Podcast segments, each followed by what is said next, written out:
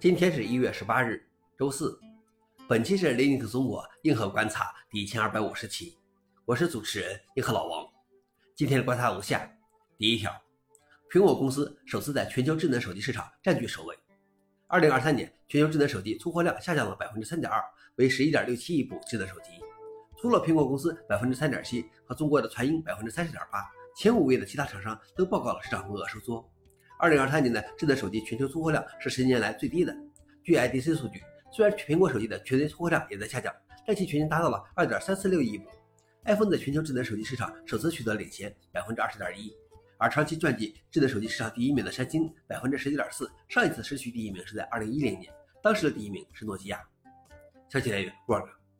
老王领域虽然一再被诟病，但是没想到苹果手机居然取得了第一。第二条是，美国国会要求 NASA 必须打败中国重返月球。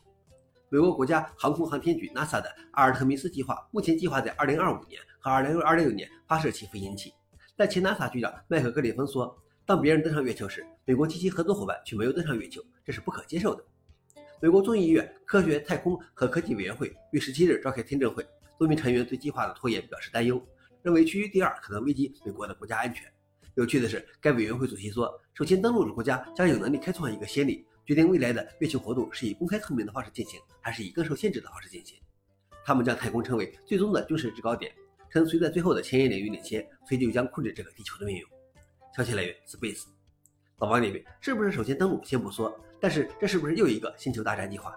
最后一条是摩根大通每天遭受四百五十亿次网络攻击。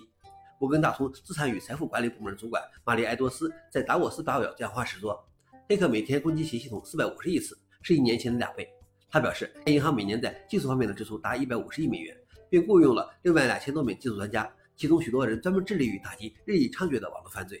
之所以拥有比谷歌、或亚马逊更多的工程师，是因为其他者变得更聪明、更精明、更迅速、更狡猾、更调皮。消息来源：金融时报。老王认为这个数据是非常令人吃惊的。最后是回应。五天后，Linux 袜子恢复上线，开始合并 Linux 6.8的补丁。以上就是今天的硬核观察。想了解视频的详情，请访问随后链接。谢谢大家，我们明天见。